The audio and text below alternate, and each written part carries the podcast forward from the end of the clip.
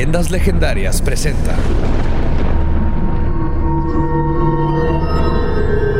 Historias del más acá. Están escuchando historias del más acá. El espacio en donde Leyendas Legendarias te contará de lo que está pasando en la semana. Hablaremos de películas y de cualquier otra cosa. No sé, nos vamos a inventar segmentos cuando sea necesario. Cada, cada que sea necesario nos vamos a inventar un segmento nuevo que pueda o no ser recurrente. Así es. Entonces, todas esas historias que siempre nos piden que contemos, que no tenemos tiempo, que acaban de suceder y no Todas las para cosas en las que etiquetan a Twitter, a Badía, a mí, que me mandan, le mandan por mensaje a Borre porque luego nosotros no le respondemos a veces. Este es Sí, güey, su me de mensajero, güey, así de. Sí, Oye, dile a Badía que lea lo que le puse en Twitter, ¿no? Y luego Borre me le dice a Badía. Y sea, luego siempre me... Es que me da mucha pena pedírtelo. Y yo digo que no, no te dio pena. Me lo acabas de pedir, güey. Que no les dé pena. No, que no les dé pena. Para eso es este Ah, para eso espacio. está este. Lo espacio. hicimos este espacio por ustedes y para ustedes. Así que bienvenidos a Historias del Más Acá y vamos a empezar con, no sé qué preparó Borre, qué noticias ahí. Notas macabrosas. Condena de Diego Santoy. Mujer cría a un Bigfoot. La enfermera de Roswell. Piloto de American Airlines reporta ovni.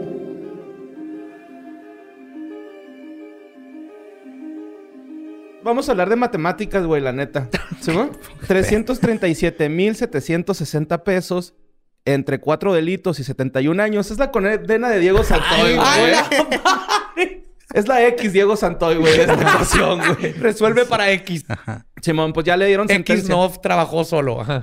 Simón, ya le dieron sentencia, güey, a, a Diego Santoy. Jet. Le dieron 300, eh, 71 años, que son 71 años, 7 meses y 27 días, güey. al- al- O sea, pero eso es eh, ya in- incluyendo lo que ya ha estado en la cárcel, ¿no? O esa parte. es incluyendo... No. Sí, incluyendo ya lo Ah, que, ok. lo que está Entonces en la lleva como cárcel. 15 años, le quedan 50 y tantos. Ajá. O sea, va a salir de Ajá. 80 Va a años. salir el 80 pobre. y qué, porque tiene como 35. Algo así por Sí, creo que tiene 37. Creo que es 3 años mayor que yo, Simón. Ujú. 37 años. Que no, no hay problema. El problema es que esto quiere decir que ya se cerró el caso Ajá. legalmente y que no va a haber justicia. Porque no estamos diciendo que Diego es inocente como Ah, lo no, no es manejamos. en- inocente. Es, ajá, es de es que un cómplice. es Ajá. cómplice y hay gente que le falta justicia y ya no se va a hacer porque ya es casi imposible. Yo creo que se vuelva Sí. a abrir el caso. Pero vieron ese pedo de ahora, de- o sea, digo, de esto, a- aparte de que reabrió todo el caso, empezaron a salir más teorías. Vieron la teoría de que hay una foto de la boda de Erika en la que hay un güey que supuestamente es el niño muerto. ¿Sobrevivió? Ah, cañón. Ajá, que aparentemente sobrevivió. No, o sea, es una No. pinche foto súper borrosa, güey. Que, este, obviamente es un güey que nada más tiene una estructura facial ligeramente similar y está ahí en la boda. Un entonces- primito, ¿no? Sí, Así no, de... Alguien de la familia. La familia, ajá. Algún Es que por lo general ajá. se parece la familia, ¿no? No me digas. sí, Sí, güey, pues tú conoces a Mike, a mi primo, cuando Ajá. estábamos más chavos, creían, creían que yo era el hermano mayor de ellos, porque los tres así, este, blancos de ojo de color, bien pinches pálidos. Se ve lo panda, también se parece un chingo a Mike, güey. O sea, Simón, y luego mi tío tenía el pelo súper chino. Yo también, cuando tenía más pelo, se veía igual. Entonces, Sí, pasa, se llaman Ah, y- familias. Y, y creían, creían que a veces creían que éramos hermanos cuando andábamos los, los cuatro juntos, güey. Pues le salió caro el, el chistecito, güey, al güey. O sea, son 337 mil ¿Cómo, pesos. ¿Cómo pagas? Es lo que te iba a decir. Pues vendes pizzas de Dominos en la cárcel o algo Supongo. así. McDonald's, así como Terry pero a ver, o sea- OnlyFans. Digo, sí, no hay manera de saber cuánto es exactamente, porque por niños sí viene, ¿no? Sí, por, bueno, por los dos morros No fue... es cierto. Sí, güey. Por los dos morros fue 217 mil. 200, o sea, te cuesta... ¿Quién hizo ese cálculo? ¿Cómo haces ese 113 Pues cálculo? mil. es que ahora que dictaron ¿Por el, el peso? primero de marzo, que dictaron la ya así el... no, ¿cómo calculas? Es- No, pues el niño pesaba como dos kilos. Vamos a darle como a o sea, 100 son mil como por 100... kilo. ¿Cuánto dijiste? ¿217 mil? Ujú. Ok. son- Y es que, chécate, güey. O sea, no nada más fueron los, los niños los que salen aquí afectados, ¿no? Porque también se secuestró a la Catalina, que era como la... Sí, a la, Claro. a la señora de, de, de la... De limpieza, era la, limpieza de... de Simón. la- Este, y luego también a... Y- Hasta y- Erika, güey, le, le dio sus marrazos, güey. Le dio unos martillazos el güey. Entonces, Ajá. Simón. Este, también a Erika le También va viene algo de que le tienen que pagar terapia o algo a... terapia de 10 mil y también de la incapacidad, güey, por el hospital. Le Ni trabajaba, que, cuál- que estuvo incapacitada de, de- de matar hermanitos. A Catalina le dieron 23 mil, güey, por el secuestro. Y por, Ey, por deberían de ser física, eh, menos los pues. cinco pesos que le dio para el camión. Porque acuérdense que le dio dinero para el camión. Sí, es cierto. O quejarse de los chiles rellenos que le robó. De la. ¿Te acuerdas de esa ruca, bro? Y luego también este, a Teresa y a León, que son los papás, Ujú. Eh, les, les dieron 23 mil, güey, por terapia psicológica. O sea, sí hubo ahí un chingo de feria, güey. Pues este güey ha de estar haciendo llaveritos ahí en la cárcel. O, o ¿Quién ya ves que luego... De esos trabajan que como son viboritas. ¿Te acuerdas de esas viboritas que tejías? Sí, ¿no? güey, en la primaria. Ajá. Que eran como O- unos cuadritos, ¿no? Sí, había cuadritos y viboritas. Yo aprendí a hacer O viboritas. pulseras o rastas de gem como Gabe, güey. Me tocó... Ajá, Cabe era una emprendedora de... Güey, estaba cabrón, o sea... En los este, rock en el río, ¿no? Se Sí, en los festivales, güey. O sea, yo de repente, o sea, yo a veces entraba, yo entraba gratis porque ella me ponía como que le iba a tirar paro, pero pues obviamente yo me iba a hacer otro pedo. Nomás llegaba a tirarle paro a cobrar y al final cuando se le juntaba a la gente, güey. Pero ella se ponía a hacer pulseras y Sí, es rastas y todo, una chingonzota emprendedora. güey. Por eso es la que ahora Ajá. lidia con todos nosotros. Simón. Y pues se le culpa de cuatro delitos, güey, ¿no? Que son dos asesinatos, eh, un secuestro y también agresión, pues, a Erika. Como Ok. agresión física a Erika. Entonces ahorita ya con, marrazos, ajá, güey. ya con este juicio ya este, no hay eh, posibilidad de que le hagan algo a Erika, ¿no? No, técnicamente, legalmente es- ya se cierra, porque se cierra el caso. Nunca se metió de que tal vez hay alguien más involucrado y ya con esto se lavan las manos. Este, todos los medios múltiples y cosas así, y la familia, y se cierra, güey. No creo que ya nadie le vaya a entrar en tratar de volver de reabrirlo. Ya cuando se da la sentencia, si hay abogados que están escuchando y, Ajá, si y tienen- sepan ajá, que hay otra, pues hay algún otro también. recurso, pero yo creo que ya no. Y luego eh, también estuvimos platicando de que no sabíamos, bueno, más bien sí sabemos, pero eh, nos platicaba Ram que, por ejemplo, en Estados Unidos las sentencias eran día y noche, güey, no se contaba un día al día y un día a la noche. Que no yo es cierto. sepa, Ram ese- está mal ahí. ajá, que yo sepa. Amo a Ram, pero no. Ram la cagó ahí, o sea. Acá no aplica así, güey. Acá ya es- Tampoco en tampoco. Estados Unidos. Ram. Lo que, ¿Sí aplica así? lo que pasa es que te dan así de que este, son, no sé, te dan 50 años, y, pero a los 20 puedes aplicar para parole, ¿no? Para que Sí, libertad para que- condicional. libertad condicional. Entonces, Entonces este güey son nunca como va- que los ajá. 20, si, si te portas bien esos 20 años, sales, pero no es porque te estén Ajá. contando día y noche, sino de- determinan cuántos años, depende de la gravedad del crimen, Ajá. en cuántos años puedes decir, eh, me porté bien, puedo salir. ¿Sabemos cuántos años tiene el hijo de Diego? Porque es que tiene, se casó y tiene un hijo. Sí, no. No, no, o sea, no- Yo, si yo fuera el juez, yo nada más, yo lo dejaría salir unos dos, tres años después de las edades que tenían los niños cuando ocurrió el asesinato. Nomás para asegurarnos de que no es un odio que tenga irracional contra niños de cierta edad. Pues. Me cagan No, los infantes. Ya, mi, no, mi, mi hijo ya está a salvo, ya no lo voy a... Ya no me dan ganas de asesinarlo cuando lo veo. Ya déjeme salir, juez, por favor. Déjeme vivir mi vida. Todo está bien, dejen jugar a Xbox. Pues, digo, pues el caso cerró, pero creo que... La justicia no se hizo. No. Creo que a nadie le gustó. Bueno, no, bueno, a la familia de, de los... La, a la familia Peñacos sí le gustó la...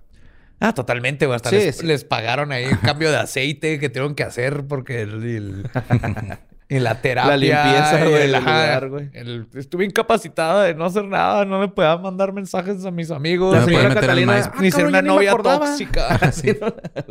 Ya se van. Ah, ¿Diego? Ah, Santo. El que me encajueló. Ah, ah, sí. claro, sí.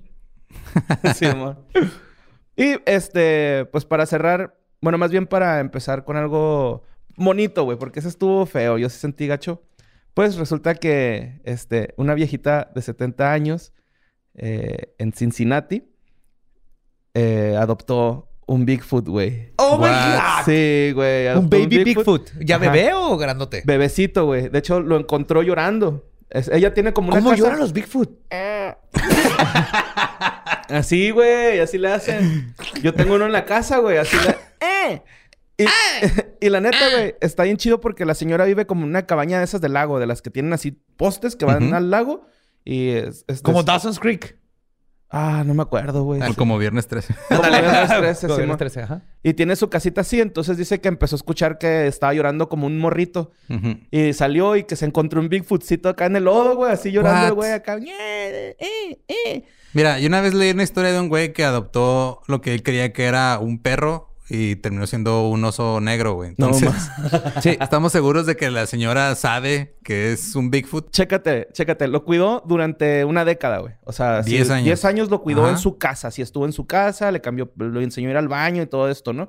Eh, bien bonito el Bigfoot. ¿A De hecho, hasta le enseñó a hablar, güey. Dice No que, el- mames. que el Bigfoot podía hablar. O sea, O sea, pues, ¿pueden pronunciar palabras? Pues ella le enseñó, güey. Por ejemplo, yo a mi morrillo, güey, le estoy enseñando a aullar, güey.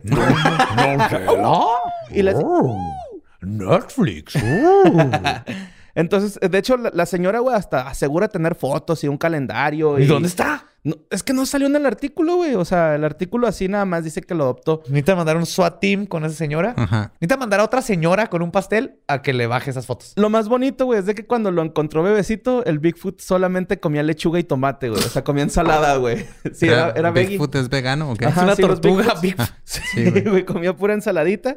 Y de hecho, este, cuando lo liberó, ya hacía que ya tenía 10 años, lo libera y dice que de todos modos el Bigfoot iba y la visitaba, güey. Así de que, eh, qué tranza. Pues claro, es es su nana. Pero llegó a ir con amigos, güey.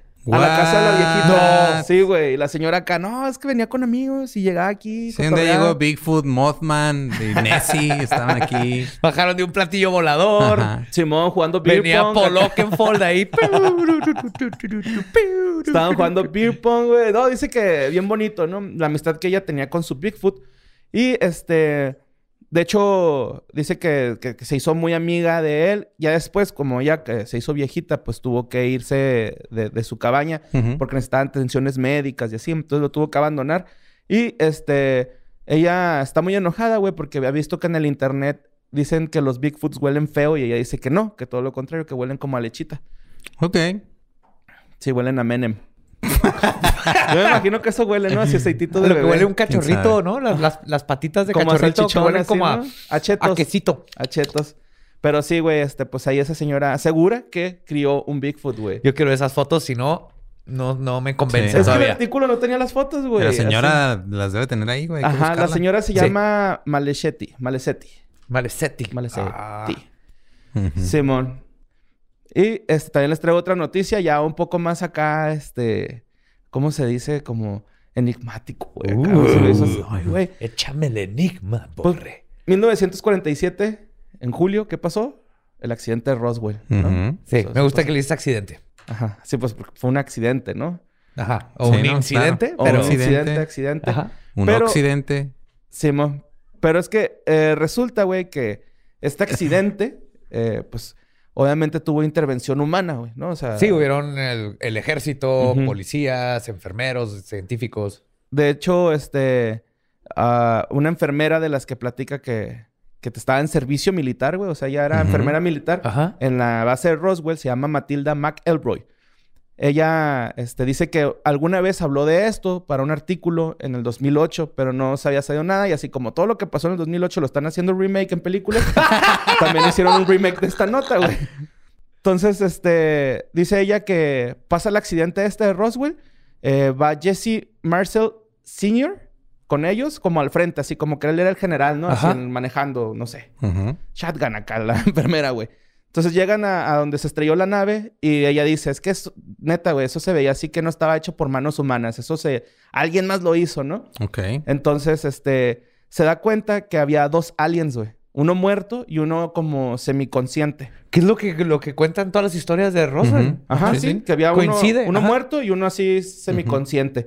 Entonces dice ella, este, Matilda, que, este... En, en el 2007 Que llamó... le empezó a hacer así con las manos y luego empezó a, a lavar el- el- la escena del crimen. No, ella cuenta que en el 2007, a los 80, ah, llamó a un ufólogo que se llama Lawrence Spencer para contarle esta historia, que es el, el este, eh, eh, la nota que les digo que, que salió en el 2008. 2008, ajá. Entonces, eh, cuando llegan ahí al accidente, güey, pues ella ve al, al, al, al alien que está semiconsciente y pues va a atenderlo, ¿no? Entonces, cuando va a atenderlo, dice ella que sintió como si se quisiera, quisiera comunicar ella, ella, porque era mujer, güey, esa El alien. era mujer. Era Ah. mujer. Oh. Ok. se comunicó con ella telepáticamente, según ella le empezó a dijo, ver ya- imágenes. le dijo, tenía años diciéndole a este pendejo que nomás busque, pidiera direcciones. y mira dónde terminamos Años ahora. no, pero fíjate que, eh, ya ves que te digo que empiezo a ver las imágenes. Ella decía, güey, que era porque estaba tratando de aprender el idioma inglés. O sea, para comunicarse fluidamente con Ah, ella. cabrón, o sea, como si el alien estuviera tratando... Como telepáticamente. eh, robándose su conocimiento. Ajá. Ajá. Ajá. No mames. Entonces, ya cuando puede hablar con ella, le dice que se llama Air. Así como aire, pero con L al último. Air. Air. eh, Air. Ok. Airly. Air. Airl. Creo que se Ajá. pronuncia Airly. Se pro- pro- Airly. pues ella, ¿no? Entonces. ¿Cómo eh, es posible que un alien tenga un nombre menos ridículo que la hija de Elon Musk? Mm. Pues resulta que la, la, la alien le dice que ellos son biólogos, güey. ¿Y se acuerdan que una vez les dije, güey? Sí. Ajá. Que son biólogos, güey, porque Steven Spielberg es probablemente el único humano que ha tenido contacto con un alien, güey. Y Y, no nos los decir- CTs salen eh, agarrando flores, güey, en la película. Entonces, eh, se supone que son biólogos. La alien le dijo, yo soy bióloga, ingeniera y tengo un puesto militar en, en una base situada en el cinturón de asteroides de esta de la Vía Láctea. Ahorita estamos ahí, pero probablemente ustedes son la periferia del universo. Dice que estamos en la orilla, güey. O sea, que es como un pinche jardín trasero, güey. Así el planeta Tierra No en, el, mames. en el universo, ¿no? Y sí, nos, estamos bien lejos de lo que los científicos creen ahorita, que es la totalidad del universo observable más lo que le calculan que le sigue, güey. Ajá, sí, o sea, sí. creemos que somos el centro, porque se nos quitó lo de que el- somos el centro del, De la Vía Láctea. de la Vía Láctea, pero No, no, del en sistema el solar, universo perdón. somos así un... Ah, sistema solar. Sí, Pero güey, pero resulta que no. Dicen ellos que... Bueno, que según Air le dijo así que no, es que ustedes son Errol. lo último. Diche, de, de diche- eso, eso implica, güey, que en algún punto de nuestra historia va a llegar el equivalente eh, alien de un white a tomarse fotos con nosotros para sus redes y decir que está ayudando a una comunidad marginada. Para, para elegirse Para el- eh, alcalde de Alpha Centauri, güey. oh, vine, miren, estos chavillos están todos, véanlos, eh, explotan Miren, a- bombas nucleares y todavía su caca no saben que la pueden usar para hacer este, que los carros anden. Yo vengo a ayudarles, les voy a dar armas antigravedad a estos chavitos. Pues de hecho, güey, no estás desatinado. Dice que Air le dijo así como que es que nosotros somos más fuertes que ustedes. O sea, eh, física y com- como ejército somos mucho más fuertes que ustedes. Este, de hecho, hasta le dijo que, que ellos habían venido al planeta desde antes de que existiera el humano. No mames. O sea, dicen que es como un jardín, güey, o para sea, ellos. llegó y Sí. dijo, miren, de entrada les digo que como especie les van a faltar manos. sí, güey. sí, pero de hecho, dice Arrow que este planeta lo usaban como prisión, güey. O sea, What? así de, nah, este güey hizo un delito, mándalo a la No tierra. mames, somos el Australia del universo, güey. sí, güey, Sasquatch, ok. Mothman. A lo mejor Todos, son- estas, todos estos críptidos o así ajá. pueden ser de otros planetas, güey. El monstruo Acabas de, las nieves, güey. acabas de meter una nueva hipótesis ahí a cómo explicar ciertos Pues yo no, más bien o- esta viejita Matilda McElroy, la enfermera. McElroy. Del- del- McElroy. Que es pues la enfermera de esa alien, güey, ¿no? O sea, que todos pensaban que era un alien, pues no. Es era una una, alien. alien. Ajá. Qué bonito.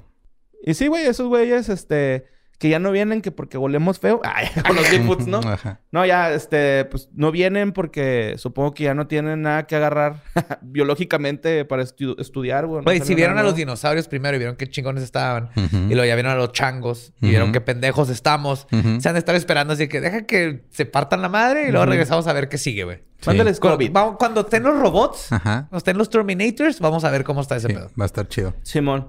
Y este, decidí agarrar esta, esta nota ta- eh, porque hace poquito también, el 21 de febrero eh, de este año, 2021, en Phoenix, se vio un, en el vuelo 2292 a la 1 pm, el piloto del avión de ese vuelo, American Airlines, eh, sintió que algo volaba arriba de ellos. Sí lo vi, cabrón, eso. Esto bien chingón ese pedo. Y este, pues al parecer era un ovni, ¿no? Era un objeto volador no identificado. en Era de esas naves de formas de cilindro. Simón. Ajá. Sí, era, como un ajá. misil, pero volando, no era un misil. Sí, no era un y, misil. Y nadie Ajá. mejor que un piloto para reportar ese tipo de cosas porque saben diferenciar entre misiles, aviones, Dildos, o, eh, etcétera. dildos, Sí, el- o un globo. Sí, mire, yo he visto muchísimas cosas fálicas cerca de, de mí Y en ya muchos quisiera años. y que ya uno entrara a quisiera. esa velocidad. No, y, Y de hecho hubo muchos reportes también al FBI, güey, acá de que, eh, güey, se vio un- una nave en forma de cilindro. Sí leí que no fue, eh, o sea, eh, lo, él lo reportó, pero hubieron varias torres Varias de radar,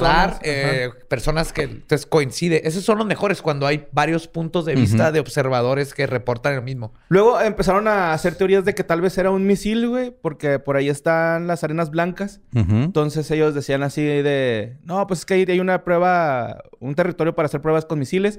Pero los de ahí dijeron así de que no, no fuimos nosotros, güey. Sí. Estamos de vacaciones. Aparte, cabrón". no, y aparte así que, sí, pendejo, lanzamos un misil que pasó A- a, metros de, de- un, de un de avión. De un avión comercial. ajá, Comercial. comercial, Simón. Y este. Qué bueno, también dicen que probablemente lo que pasó con el avión de Malasia fue eso, ¿no? Que accidentalmente, porque digo, después hubo uno que tiró accidentalmente a Rusia con un misil, un avión civil. Así, pero por pendejos. Simón. Ah, pero no que lo sabía, güey. unos dicen que también a lo mejor le pasó lo mismo al vuelo de Malasia que desapareció, pero este No, pero este sí fue es- porque este, lo que describe Sí, es- o sea, no, es un no, ovni. ajá, sí, exacto, no, no, este, digo, está bien que los, los misiles tienen sistemas bien cabrones de navegación, pero Y hay algo muy importante. Parecía que estaba Los misiles eh, usan propulsión y este no de combustible. Ajá, o sea, Ajá. vas a ver eh, o el fuego Sí. o vas a ver el- el- la estela del calor que deja. Ujú. Este no describe Venía eso cotorreando, güey. para nomás. nada. Ujú. Viene nomás flotando, güey. Es, es totalmente antigravitacional. Y de hecho, lo más, lo más raro, güey, es de que no es el primer avistamiento ahí en ese territorio, ¿no? Porque también en el 2018, en febrero, eh, otros dos pilotos vieron también igual una nave cilíndrica, güey, y también la reportaron. Y en 2014 y 2000, entre 2014 y 2015 también, eh, un piloto de la Marina vio un grupo de ovnis volando a velocidades hipersónicas. Y es ahí por. White Sands y todo. Sí, lo que es está todo aquí. ese territorio. Sí, ¿sabes qué pasó en White Sands? Es donde empezaron a probar las bombas atómicas. Eh, ahí cerca está Roswell.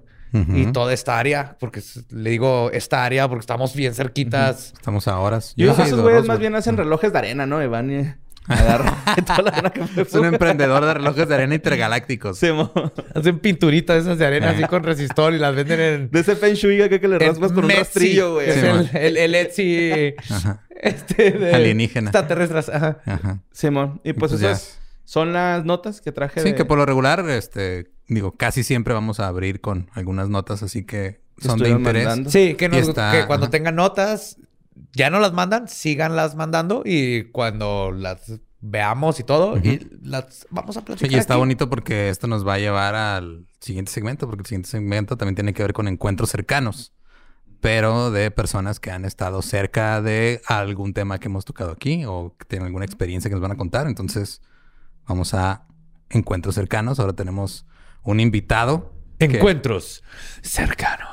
ow, ow, ow. Whoa, whoa, whoa. Eso, lo- los editores ajá. van a poner efectos de... de veras. Probablemente, si están viendo esto, es porque los editores dijeron, vamos a dejar que estos güeyes se humillen haciendo ruidos. Vamos a dejar a estos imbéciles seguir viéndose como imbéciles. Pero sí, este... No los culpo, editores. El día de hoy tenemos de invitado a Quique Vázquez, así que vamos a enlazarnos con él. Si no lo conocen, aparte de que es comediante, es psicólogo y como la semana pasada hablamos de Nexium y muchos nos compartieron sus experiencias y Cultos. Salió eh, que de dos Delgado, ex Nexiums, Delgado y la tipa esta de Nuevo León. sí. Pero no nos queremos meter en la parte política. No, que hagan no, bolas no. ellos solos. Nomás Queremos hablar de la, de la parte humana. Entonces, Está ebulliendo el, el ebulle. eh, bulle y va a seguir Y ebulliendo. hay que seguir hablando de eso, pero vámonos al- a, la parte psicológica con alguien que sabe de lo que está hablando. Sí, para no estar nomás nosotros aquí hablando lo pendejo. como Exactamente. Entonces, vámonos a un encuentro cercano. ¡Satélite!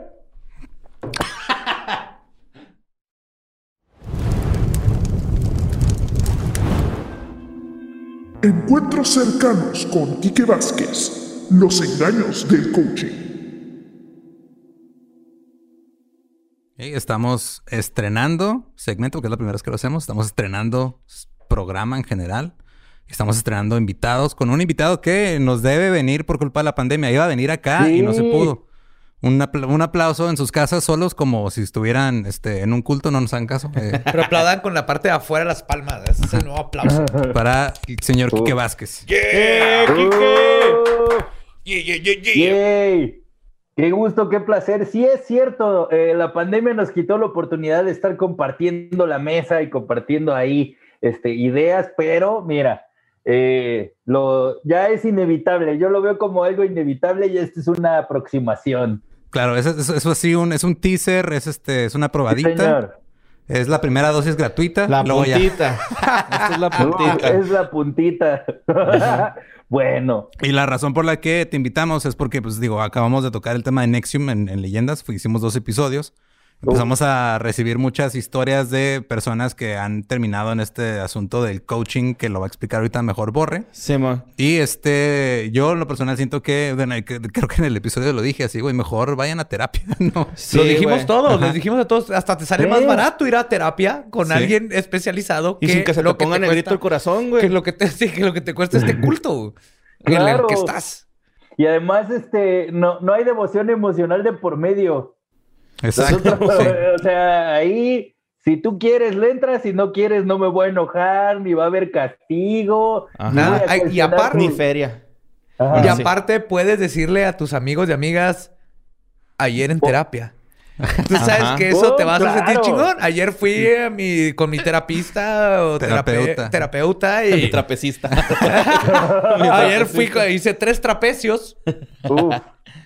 A ver, dinos, Borre, primero, para. Vamos, vamos a poner contexto a Pues esto. eh, yo creo que el nombre que se le haría dar, güey, es, es coaching coercitivo, ¿no? Que, Ay, pinche Borre con términos. Eh, Ah, Sí, que para la órale. gente que no sepa qué es coercitivo, güey, pues es a punta de vergazos, güey. no, o sea, la neta, güey, a chingadazos, güey. y no tienen que ser físicos, No, no, no, pero no. sí hay. Ajá. De hecho, esta información, güey, este primer cuadrito que traigo aquí lo agarré de un comentario que estaba en el grupo de leyendas legendarias. No quiero mencionar el nombre de la persona que puso la publicación eh, porque no lo apunté. No porque no.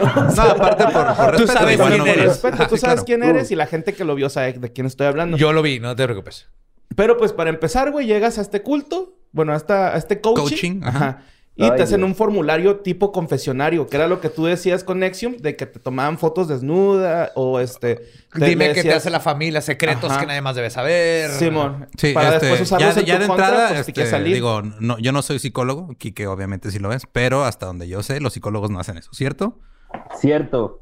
Eh, de hecho, lo único que llegamos a hacer es como eh, firmar un a- acuerdo de, confi- de confidencialidad en donde nada de lo que se diga durante la sesión, ni el consultante ni el terapeuta lo vamos a usar a menos que tengan permiso explícito. Entonces, Excelente. O sea, yo te digo que cometí un asesinato y al menos de que la policía tenga una Exacto. orden de cateo, tú no vas, no, tú no puedes decir nada, estás pues, no protegido. puedo, no puedo. ¡Qué exacto. chingón! Exacto. Badía Eh, nos está vemos. eh, demasiado te emocionado te- te hablo mañana. güey. También los Te padres, tengo que contar algo. O sea, los padrecitos también tienen los eso, ¿verdad? padrecitos también tienen eso. Eh, sí y no, es que depende de cómo lo usen. Acá es por cuestión de historia clínica. Ajá. O sea, de que yo. o Ética sea, profesional, ¿no? Exactamente, el padrecito también puede usarlo como coerción. Eh. Si no, pregúntale a todos los niños que fueron víctimas de las Sí, sí, es cierto. Eh, Aquí en Juárez claro. acaban de condenar a uno, güey. Sí. Sí, el primero que condenan en Juárez y en Alemania acaban de salir 10.000 niños abusados. ¡Sas! Sí, mo. 10.000. No. Pero bueno, este no es el tema ahorita. Bueno, entonces... Bueno, sí este, son cultos. Sí. Continúa, Borre. Eh, también les piden de que no compartan información de, de este coaching, ¿no? Así de Claro. que, güey, tú no vas a hablar de esto. Esto, tú hazlo aquí en secreto, güey, y después este, te van a burlar de ti, así prácticamente, ¿no? Eh, te, te hacen creer, bueno, pues sí, a huevo, ¿no? Tú eres el problema, güey. Cuando llegas, Sí. tú eres el problema. Sí. Tú tienes la culpa por no sobresalir, por no ser mejor. Tú- Sí, tú- sí, sí. O sea, si no el- fuera por ti... Te venden como... Tienes el potencial, pero tú mismo te detienes. Ajá, te reprimes. No, acá, y es que básicamente saben que por eso llegas ahí. O sea, Claro. no, no llegas tú diciendo, ay, vaya, qué bonita decoración tienen. No. Sí. Llegas porque se supone que ahí te van a dar la respuesta. Es que esa es la clave ahí. Que tú vas en- eh, por la respuesta que ellos te van a dar. O sea, y- Claro. y, a terapia tú llegas a ver qué te encuentras, porque el terapeuta, o un buen terapeuta al menos, no te va a decir qué hacer. Entonces, cuando llegas a un culto de esta, de esta forma, digamos que llegas con dos puntos de desventaja, porque Ajá. llegas sabiéndote insuficiente, sabiendo que no tienes la respuesta y que alguien más ahí la va a dar y que ese alguien que está ahí está acreditado por quién sabe quién chingados para darme esa respuesta. Entonces, tú vas con dos puntos de desventaja y dándole toda la credibilidad a un quién sabe quién. Para los que juegan Dungeons and Dragons, traes un menos dos en inteligencia y carisma. ¡Exacto! Contra-. ¡Uh! Contra yes. Para los que no, es como si llegaras a jugar lesionado un partido de fútbol, güey. Ah, sí. Eh, de hecho, también comentaba esta persona, güey, que todos estos eventos los hacían en salones rentados que tuvieran eh, aire acondicionado y calefacción, güey, o, o- o un mini split, ¿no? Para controlar el- el- la temperatura del lugar, ya sea tenerte con un chingo de frío, güey, o con un chingo de calor, dependiendo de la... Terapia de shock, ¿no? Te están, te están poniendo, in- estás incómodo físicamente para que entre más fácil lo psicológico. Simón, las reuniones, güey, eran de las 7 de la noche a 2 de la madrugada entre semana. Y Uf. en, en fin de semana eran de, de 9 de la noche a las 21. Digo, las 9 de la mañana a las 21 horas. O sea, güey. 12 horas estar ahí. sí, güey, 12 horas así sin. No mames. Igual que. Ma- Y, güey, me dio un chingo de risa esto que antes de cada sesión ponen la canción, la de Also Sprach Zarathustra. Que- Tan, tan. No es cierto. Tan, No. tan, tan. Pero si llegas tarde, te ponen un cagadón. O sea, si se acaba la canción, güey, llegas tarde y, y te insultan enfrente de todos y todo el pedo, güey. O sea, Ay, sí nosotros no hemos vivido no, aquí. O sea, digo, ya gracias a la pandemia no hemos tenido que lidiar con la gente que hace coaching aquí abajo. Pero el gobierno del estado les dio este les dio dinero, güey, a, a un culto de coaching de abajo. Sí, para... Sí, como para mantener negocios. Tienen pero- su calcamonía de negocio de toma tu dinero. De- deberías de ir infiltrado, Lolo, así metiendo. Ya cerraron. Ya cerraron, güey, por- con la pandemia. Sí, parece ser que ya no van a estar aquí, pero una vez, este, a lo que ves de que de repente estamos en una grabación, güey, y ellos siempre iniciaban sus sesiones con un güey parado en la puerta, nada más gritando, la puerta está abierta, pasen a sentarse. Seguido como 10 veces. Como una forma aut- eh, como nazi, güey. O sea, Pero gritando, forma autoritaria, güey. Sí. Pueden pasar a sentarse. La puerta está abierta. Así, pum, pum, pum, pum. Sí. Disciplina Sí, militar. Ajá. Sí. Y en varias Oh. ocasiones, este, nos tapaban los cajones de estacionamiento y les pedíamos que movieran, este, sus, sus, sus autos y era de, no, o sea, es que están ahorita en, en una, en una sesión de no sé qué chingados y pues no los podemos interrumpir. Están aprendiendo que es más importante la mula del 6 o la mula del 5 en el dominó. Y- pero me encanta que es de inteligencia emocional y no puede ni siquiera no tapar otros pinches carros, güey. Ajá. Entonces, Ajá. creo que no, no aprendieron ni madre en el tiempo que No. estuvimos Sí. sufriendo con Pero bueno, ellos. fu- fuera de los, de los inconvenientes personales que nos causaron. Una vez, este, en lo que estaba esperando que salieran a mover su carro para yo poder irme a mi casa, una chava me dijo, deberías entrarle, este, está bien padre, el primer nivel es gratis. Y yo le dije, ah, como los dealers. Claro. Y se me Claro. queda viendo, nomás se ríe y dice, pues sí, pero está chido. Toma una tacha. No mames, qué chidos dealers, güey. Ah, te, regalas sí. así tu tachita, toma esta tacha, ve ahí, Es que- escucha a Alice DJ. Ya hasta medio pinche. Es que ahí, o sea, eh, eh, eh, en lo que llevan dicho ya hay como varios signos de que algo anda mal. Ajá, Eh, ok. Pero Claro. nadie nos explica. O sea, lo primero es esto que decía Lolo de, oh, ah, no, tú, Badia, de, de que inteligencia emocional, pero no aprenden nada. Sí. No, es que lo que tú no estás entendiendo es que están siendo amaestrados en su versión de inteligencia emocional. Ah, claro, no, lo entiendo perfecto, exacto. sí. Claro, que no corresponde con la vida comunitaria, porque lo que están haciendo es instaurar una realidad alternativa en la que viven. Y- Exactamente, y- con y Manson y su Helter Skelter, güey. Es lo mismo. Exactamente, otro- exactamente. está un grado más arriba, pero es lo mismo. Exactamente. Y, y hay un fenómeno eh, que ahorita está muy en boga, que es el gaslighting. eh, Sí, que es gaslighting, ajá. hacerte, hacerte dudar de tus opiniones y de lo que tú estás percibiendo. Y una manera. ¿Sí sabes de dónde viene el origen del término? Porque lo- lo- el origen del término está bien chido, güey. Es de una película, creo. No, o sea, gaslighting este, viene de que antes las lámparas eran, o sea, las lámparas que eran de gas. O sea, la gente, este, Ah, para claro. manipularte, o sea, como que le bajaban al gas o algo y luego te hacían creer que estabas loco porque dices, ah, güey, es que yo le puse el gas. Sí, sí tiene que ver con una película, pero viene eso, o sea, que el, el gas de que le llenabas la lámpara de gas, te quitaban el gas y entonces llegabas y lo, pero que no le puse gas ayer, porque ya no tengo gas y te empiezan a hacer dudar de tu propia cordura. Sí, pero si yo me acuerdo, y, y esto Ajá. que están haciendo con el termostato y con el calefactor es hacerte dudar de tus propias percepciones físicas. Como, Ah, si yo llegué y no tenía frío, güey, ¿por qué? ¿Por qué aquí hace frío, cabrón? Si yo no tenía frío Ah. cuando llegué. ¿O por qué aquí hace calor si yo no tenía calor cuando llegué? ¿Qué pedo? Y eso es subconsciente, ¿no? Asumo, o sea, aunque, Eh. aunque no sea conscientemente que lo pienses, adentro de ti Ajá, estás... exactamente. O sea, tú, tú, tú recibes la información sensorial eh, y dices, güey, si ya la estoy cagando en qué tanta temperatura siento, seguro la estoy cagando en las O sea, cuando yo llegué mi aquí, vida. mis huevos estaban como así, y ahorita Sí, están- exacto. es una canica. Era una marrana llegué- y ahorita es una regular, güey. Sí. ¿Qué está Cuando llegué pasando? me colgaban a medio muslo y ahorita Sí. ya están más abajo. ¿Por qué? Ahorita ya tengo una hamaca para mi pene. ¿Qué pasó? Claro, o sea, pero, pero es una forma muy sutil de empezar a hacerte dudar de tus propias percepciones. Y entonces empieza a hacerse una tendencia a la generalización, que es algo que hace el cerebro, de decir, bueno, si ya le estoy cagando al percibir en esto, seguramente la voy a cagar al percibir más cosas aquí. Entonces Y que- ellos me van a orientar. Corrígeme si me equivoco, Ajá.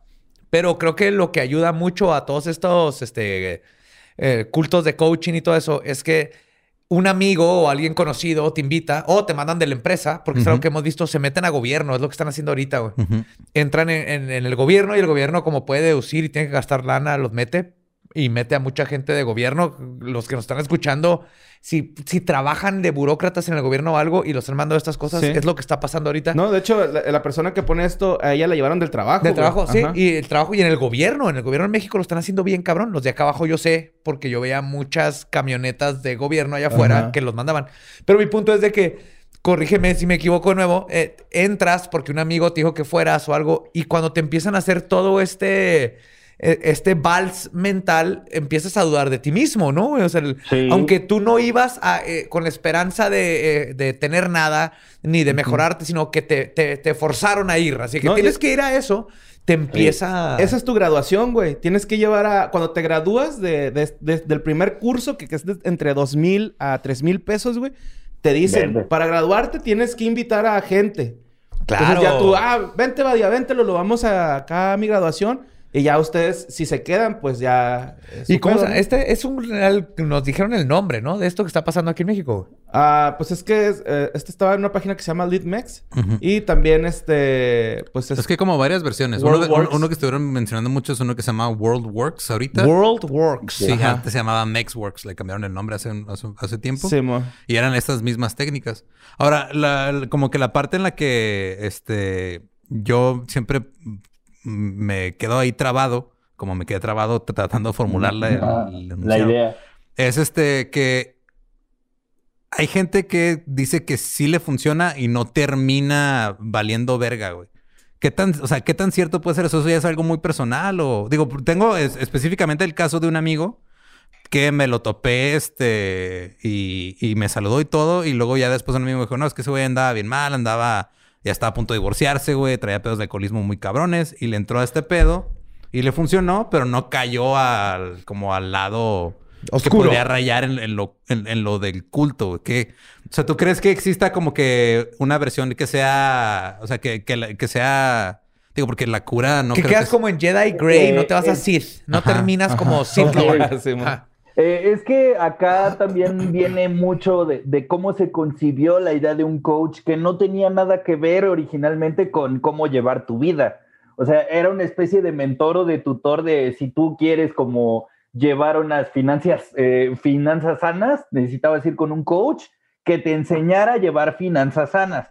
Y ya que el coach te enseñaba cómo, entonces decías, ah, bueno, ya vete, ya aprendí lo que tenía que aprender y vámonos.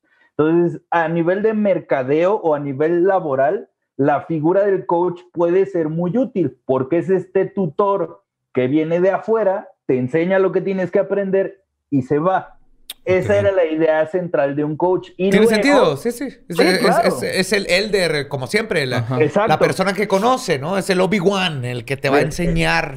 Exacto. Ahora, hay gente que, o sea, en México somos muy dados al realismo mágico, ¿no? Y a, y a la, y a la imaginación así, a la cura por, por magia.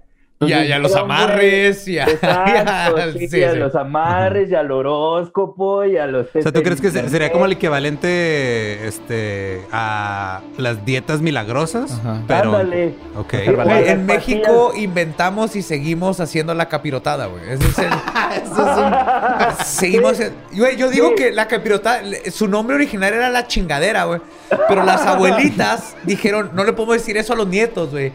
¿Cómo le decimos que es una chingadera la capirotada, güey. Y así, y lo seguimos consumiendo, güey. Ay, a mí Oye. sí me gusta Ya, la chingadera, güey. la. Con, con razón a, a la gente antes les decían tontos de capirote. Son gente que comía capirotada. Y, y ya. Pero sí, o o sea, sí, sí, sí es cierto. O sea, sí siento que como... Creo que mucha gente como que si te dicen, ah, güey, mira, ve este retiro de tres días y en tres días te van a arreglar la vida, le suena más atractivo que, ah, oye, métete a terapia, güey, va a ser un proceso larguísimo. ¿no? Sí, pero Porque creo que además, además es un mito el proceso larguísimo. O sea, el proceso larguísimo es con la gente que se quedó pensando que el psicoanálisis servía de algo. O sea, o sea, no, eso ya también es un mito. ¡Ey, el pene de mi mamá! Dice Freud que está bien suculento y Sí, venoso y es lo que necesito. Y cuando chupaba su boobie, yo estaba pensando en el pene de mi mamá. Shemale. No, era, es que, es que no era pene, era pítoris eso. Era, esa era, una, era una confusión. Eh, En, en alemán eh, fue un error de traducción. En, en alemán era, era fijación por pítoris. Este, no, no, no, es que también ahí hay mitos acerca de la terapia psicológica que pues ya no son... O sea, ya Válidos. hay procesos breves que en cinco sesiones ya, se, ya vámonos. Como muy prehistóricos, Kike, ¿o cómo? Sí, súper prehistóricos. Ah, eh, Ya me eh, imaginé un T-Rex en terapia, güey. Es que no alcanzo el cajón de arriba. No puedo, no puedo concluir mi Edipo porque no me puedo masturbar, doctor. Que aplique la bicicleta, ¿no? que se la ponga entre las piernas y pedalee, güey. No me alcanza a tocar mi próstata y pues no sé. La única dinosauria que me ha tocado mis genitales es mi madre, doctor. No, ahorita lo que decías, eh, regresando un poquito, creo que eh, la una diferencia muy grande es alguien que llega y te... Un coach que te enseña de finanzas, que te enseña cómo tener mejor musculatura y todo, tiene resultados que se pueden medir. Hay algo Exacto. medible. ¿no? Lo que están haciendo en, en esto que hablamos de los cultos de coaching son cosas que son intangibles. O sea, es... ¿Qué es la inteligencia emocional, güey? Que es eh, una retrospección eh, efímera, ¿no? Se inventan estos términos donde te van a enseñar cosas que son, no se pueden enseñar, no tienen una forma de decir, ah, tú, yo puedo decir, ya aprendí a hacer esto, ya, ya tengo los músculos que quería, ¿no? Ya perdí el peso que quería, ya sé leer matemáticas. Pero estos coaches con los que nos estamos topando agarran estas cosas eh, como etéreas y, y- y- y, este, filosóficas. No, yo lo que siento que hacen es de que eh, primero te, te inventan, o sea, se inventan un problema que tú no sabías que tenías y luego te venden cómo resolverlo, ¿no? Ah, no, claro, pero son con estos términos, porque no hay una forma de medir cuando ya llegué a mi inteligencia emocional, güey. Digo, ¿Qué es que- inteligencia emocional? ¿Cómo lo mido cuando ya lo logré? Ya, ya, ya O- me puedo graduar, ¿no? O te venden la idea de hay un óptimo de. Es O que sea, hay, ah, hay una carta compromiso, güey, al principio. Un óptimo de, ¿qué es eso? O sea, Ah, o sea, un que- nivel óptimo un- un de nivel de cualquier cosa, ya. Un No, perdón, es que-. Me quedé pensando como, o sea, óptimo de, como si fuera Optimus Prime o algo así, o sea. ok, oh, ya. Pero es que no, Eres muy fácilmente influenciable, Lolo. Te puedo inducir a un culto fácilmente. Por favor. Mira, este, ya, ya ando aquí. Ya pertenece Sí, a uno. llévatelo, llévatelo. Ya pertenece a uno. Ya, y dice, ya le sacamos lo que había que sacar. Sí, ya. ya. Oye, güey, pero es que también les ponen como una carta compromiso que tienen que realizar una meta social, una personal y meter gente. Eso sí, esas Claro. dos cosas. Pero la- esta persona que puso el comentario dice, es que yo, yo conozco gente que está ahí y nunca logró su meta personal ni su meta este, social. Nada más metió más gente y fue subiendo de nivel. Es lo que... Lo único que te hace subir de nivel es meter más gente, güey, porque al final sí. de cuentas... Porque y lo- es- creo que lo de meta lana, personal y social es la forma en que te siguen jalando, porque te hacen sentir que estás haciendo Claro. algo para la sociedad, Y algo, para ti. ti. Ajá. Y luego es como así la como- gente que se toma que se toma fotos en comunidades indígenas con la gente y cree que ya está cambiando al mundo. Es exactamente el mismo principio, güey. Claro, así que les llevé tres latas estoy- de atún y les... Ajá, y- exacto. Ajá.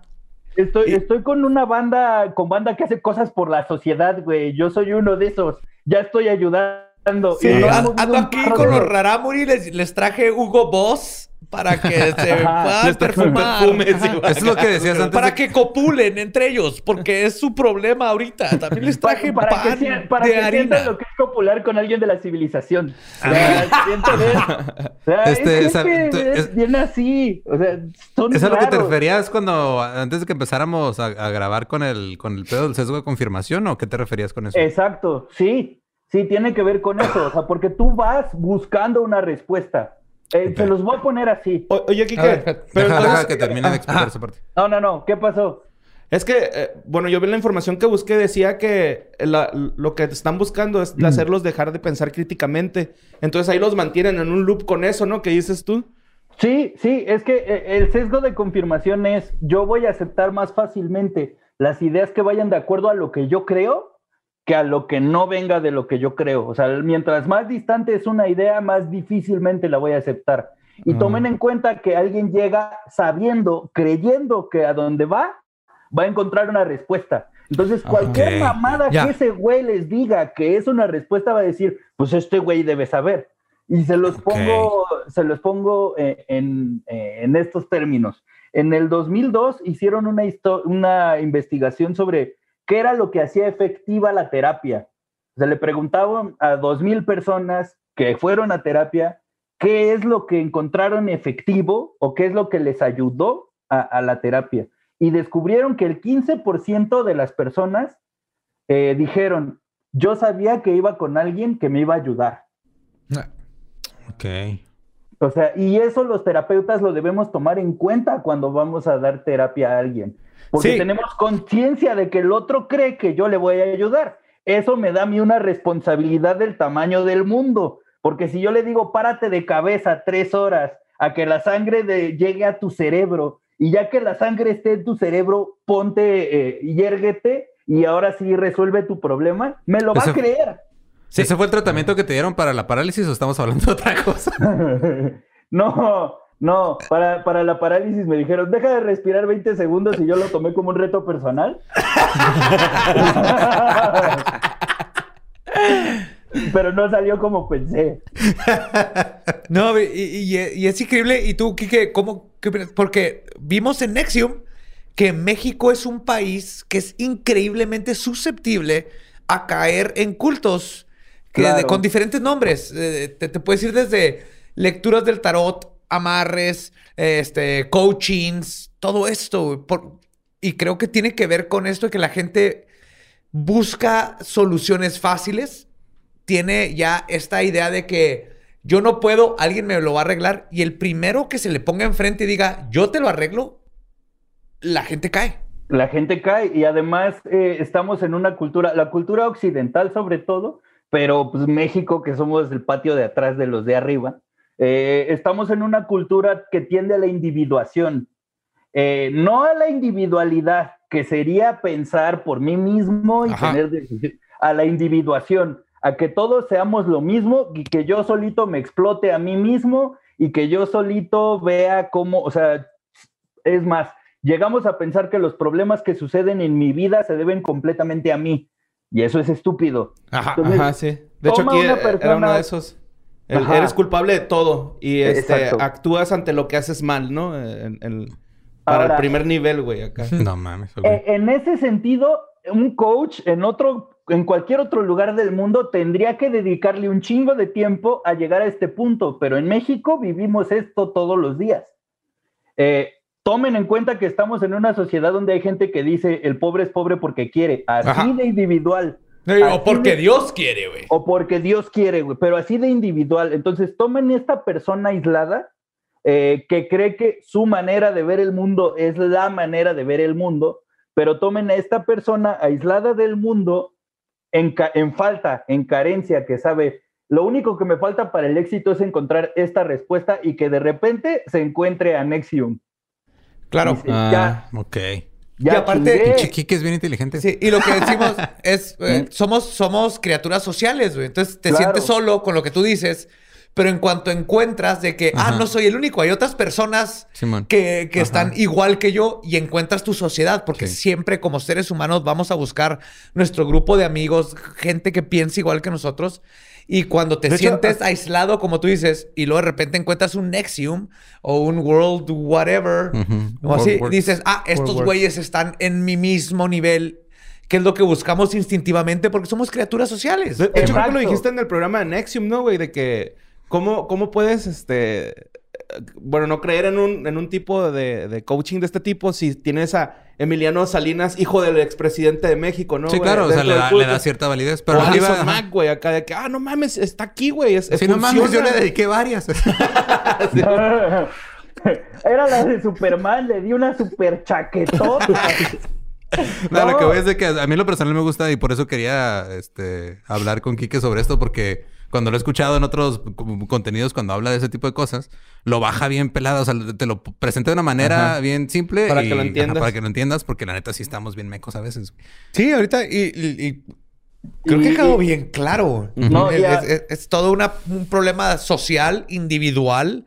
Sí, Y- es que el individuo aporta a la comunidad y la comunidad le aporta al individuo. No podemos pensarlo de manera separada. Pero, pero, o sea, piensen en las, eh, en lo que la gente va pidiendo o va diciendo. O sea, te dicen estupideces como tienes que soltar, güey, tienes que dejar ir. Y eso es volver a hacerte individual, o sea, a ser Ok. otra vez aislado, individuo. Y es, no, no se trata de soltar, se trata de resignificar, se trata de darle un nuevo lugar a las cosas. Se no trata de soltar. comprender, ¿no? Y de Exacto. aprender de lo que hiciste. Y, y- y- Exacto. es decir, Porque pasé por esto, ¿en qué me sirvió? ¿Cómo lo, lo- lo recupero y lo hago mío? ¿Y qué, qué aprendí de todo eso? Exacto, o no se trata de soltar, o ¿cómo puedo hacer para lograr esto? Y es como, pues es un proceso de años, güey. O sea, Ajá. como que quieren que tú les digas, ah, paso A, paso B, paso C, y ya con esto, güey, ya tienes la salud mental por siempre. Y es como, no, güey, es un proceso que te puede llevar o un mes o te puede llevar años porque cada persona aprende y vive distinto. Pero no estamos acostumbrados a entender primero que todo lo que nos pasa es un proceso y que ese proceso se va viendo alimentado de lo que te da otras personas. No pudiste hacerlo todo solo. O sea, siempre hubo alguien que, aunque sea para darte una palmadita en la espalda, que te orientó, que te enseñó algo en algún momento, todos en todo momento estuvimos acompañados por alguien en el camino a alcanzar lo que queremos. Pero estamos en una sociedad que está diciendo constantemente que el que fracasa o triunfa eres tú solo. Y aparte Tú esos solo- fracasos y triunfos están medidos dentro de la misma sociedad, ¿no, güey? Eh, En el nivel 2 te ponen en pareja, güey. Entonces a lo mejor sí sirve, güey. Güey, Sí, Entonces- pero te cobran más, güey. Te cobran de 6 mil a 8 mil varos, güey. Te ponen en pareja. Y es así como de que lo hacen, según el artículo que leí, para que la otra persona esté diciendo, no, pues es que Lolo anda ahí hablando mal del, del, del, del coaching, ¿eh? O sea, bájalo, güey. Así como que los ponen a pelear entre ellos, güey, de cierta forma. huevos. Y sea, Quique, pagas- si no, es pagas increíble. por tu capataz, güey. O sea, a Foucault le gusta esto, güey. No mames. ¡Ah, güey! Me acabas de regresar a Tommy. Este, mis estudios de arte, güey. Foucault era de... ¿Por qué sí, estamos hablando de. Foucault? Yo quiero pintar. No mames, a, a Michel Foucault le mama. O sea, lo no- la palabra normal es una forma de control. Y ahí, y ahí, pues, están instalando una, literal, una nueva normalidad. Y no usé la frase así como inocentemente. O sea, piénsenos en pandemia. Estamos aislados.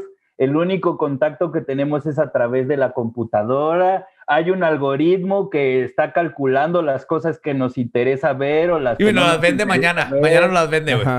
Mañana Ajá. van a salir ahí papas, papas, papas quemadas y comida para gato. No tengo gatos. Comida para gato. Nomás les aviso mañana si me salieron. Ajá, y, y, ah, y ahora imagínate, eh, esto, esta información que tú estás, el algoritmo es nuestro líder de culto alterando nuestra percepción de la realidad poquito a poco. Ya Entonces, se puso. ajá.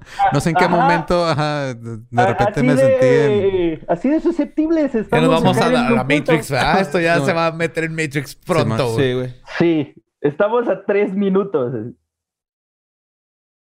Oh my God. Güey, en el último nivel eh, te cobran dos mil varos, güey. Ya baja la tarifa. Ajá. Eh, pero eh, forman grupos de 5 a 6 personas con un líder, güey. Y si uno del grupo se sale de- de- del coaching, todos pierden sus niveles, güey. A la verga. Entonces es así como amarrarte a de que, güey, es que no te puedes ir, güey, porque si no, todo lo que hemos hecho los demás entonces verá a la que basura, güey. Psicológicamente esto tiene todo el sentido para ti, ¿no? Claro, eh, ha- hay algo, hay un fenómeno que se llama efecto Ash. Eh, Ceniza. el eh, A-S-C-H. Ash. Ah, ok. Eh, ¿De qué va este pedo? Digamos que nosotros cuatro estamos en una reunión y, y nos enseñan tres líneas, así, la línea 1, la línea 2, así, así de larga, y la línea 3. Y yo te pregunto, ¿cuál es la línea más larga? Si tres de nosotros decimos que la 2, aunque sea mentira, el cuarto va a decir que la 2 con tal de pertenecer. Claro. El Ajá. efecto Ash es esta eh, ceder ante la presión social con Ajá. tal de estar en una pertenencia. Hay uno muy famoso donde se paran, ¿no? Y luego se, se para ya un güey así como, ¿qué, qué pedo? Es como Sí. cuando entran al elevador y, al- y to- mientras más personas estén viendo hacia la pared Ajá. y luego la gente se voltea. la presión social. Sí, pues, no, algo está y pasa, todo el tiempo cuando vas a hacer algún trámite al banco o a cualquier lugar que llegas y te formas en la primera fila que ves, güey, porque están todos formados ahí. Ah, los mexicanos nos mama eso, güey. Tú ves una fila y te, Primero te formas y luego va. a los 10 minutos Pregu- preguntas. es, que te, es que da vergüenza preguntar, ¿no? Yo a veces siento que eso pasa con No, la gente, y, y no nomás eso, es que psicológicamente dices, es que si están formados aquí es porque alguien ya preguntó Ajá. y lo de allá, y, y ese cajero no sirve. O, o eso no está abierto, por algo están aquí. Eso, No, te- eso también no. recae en poner la responsabilidad de algo más, ¿no? Porque se conecta un poco con el efecto espectador de que si ves a alguien ahí tirado en la calle desangrándose, pasas y lo ves y dices, ah, no, alguien más le va a hablar al 911. O sea, como que esa responsabilidad se la pasas a alguien más, lo que decías del pensamiento mágico hace rato, ¿no? El realismo Sí. mágico, perdón, de la responsabilidad, este, alguien más la va a tomar y yo nomás voy a ver qué pasa. Y tomen en cuenta que todas estas acciones que dijeron tienen que ver con lo que hago yo sin necesidad de conectarme con alguien más. O sea, de nuevo la individuación es la primordial. Porque lo lógico sería es, ¿quién está llevando la fila del banco? Este güey que trabaja en el banco. ¿Aquí es la fila? Sí, y ya. Preguntarle a una persona, no había necesidad de preguntarle a toda la gente de la fila, a una persona.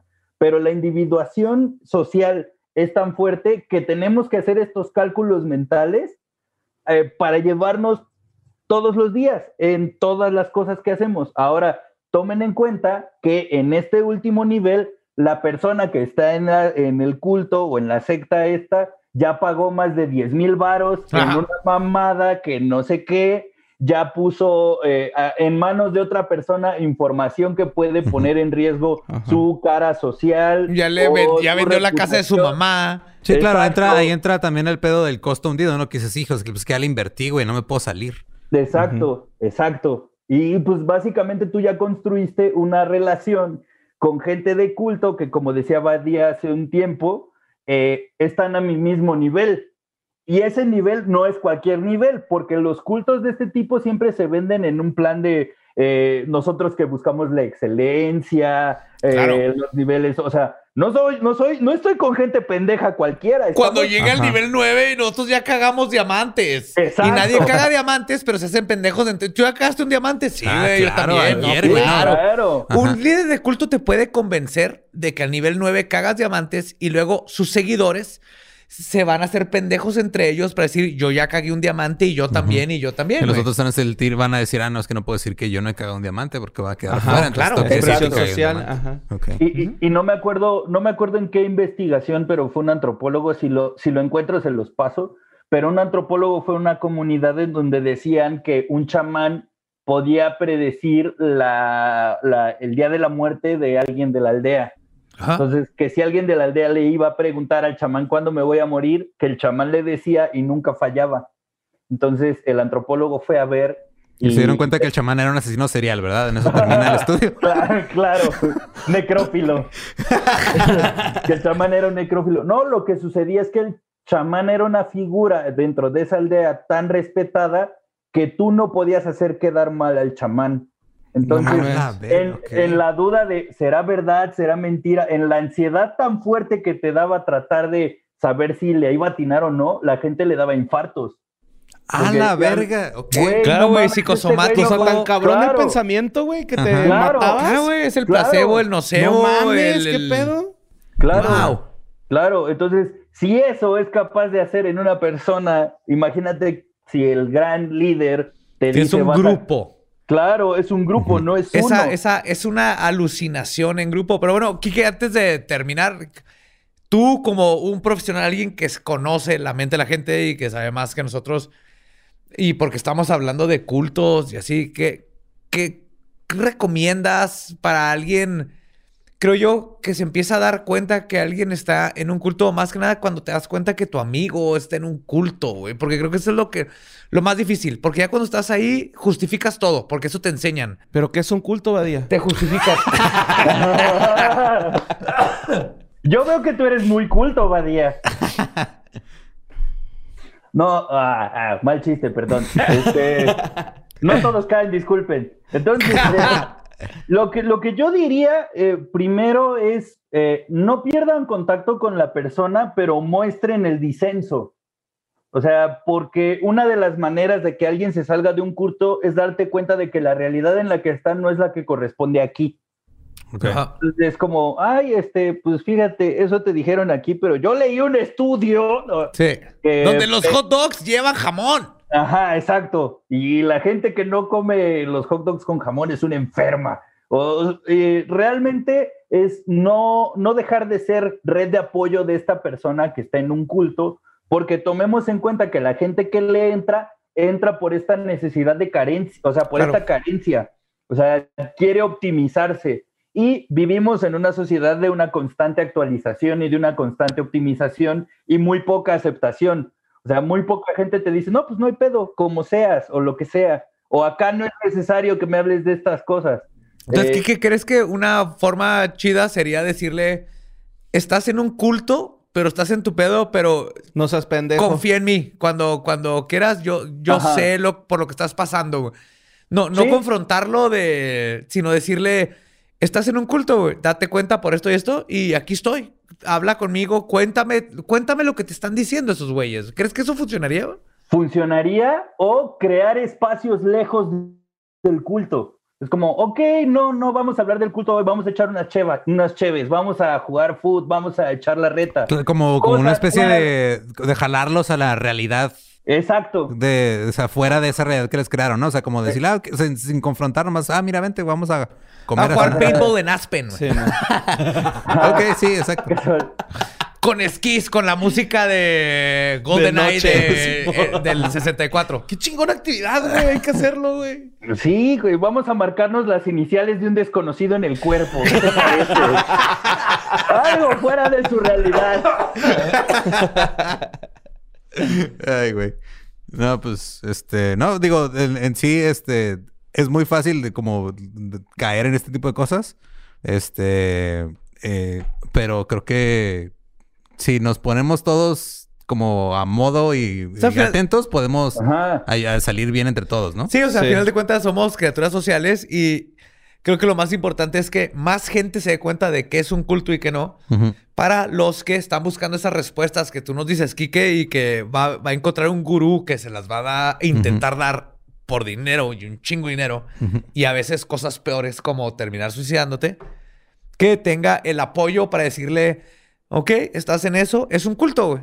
Es un culto, no me haces caso, no hay problema, yo aquí estoy, yo aquí estoy, yo te escucho. Exacto. Y cuando ven y cuéntame, y aquí nos echamos unas cervezas, cuéntame qué te están diciendo, vamos a platicar. No te voy a juzgar, más pla- platícame lo tuyo y platicamos a mí. tal güey. vez te va a juzgar, pero no te lo voy a decir en el momento. Ah, porque es difícil romper. Ya cuando eso. se salga, va. Te dije, güey, te dije. O puedes decir, no estoy de acuerdo, o sea, porque yo prefiero estas ideas, o a mí me gusta esta gente, o, Claro. güey, o sea, un- un- una de las frases que también pueden ser muy, muy fuertes al momento de alguien que está en un culto es te extraño, güey.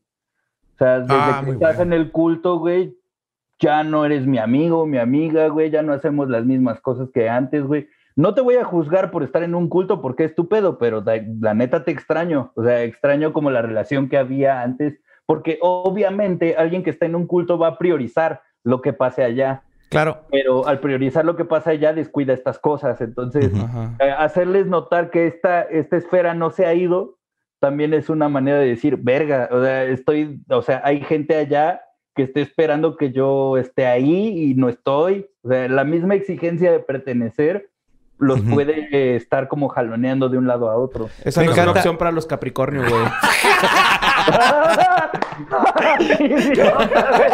Che pendejo.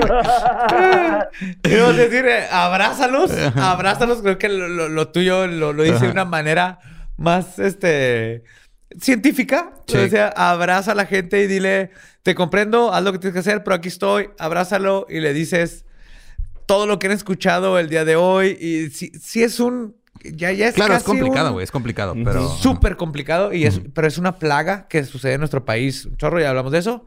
Pero creo que hemos hecho, pues lo que podemos hacer, platicar de, de esto Con un profesional. Claro. con un Muchas con gracias, alguien Quique. que sí sabe, güey. No, Nos, nos debes estar usted. sentado aquí después. Pronto, pronto, Sí. prontamente. Con Sí, alguien que en tres días se le va a aparecer un escarabajo a lo Jung. What? Ahí me tuiteas, ahí me tuiteas, güey. Sí, Ahí señor. tuiteale.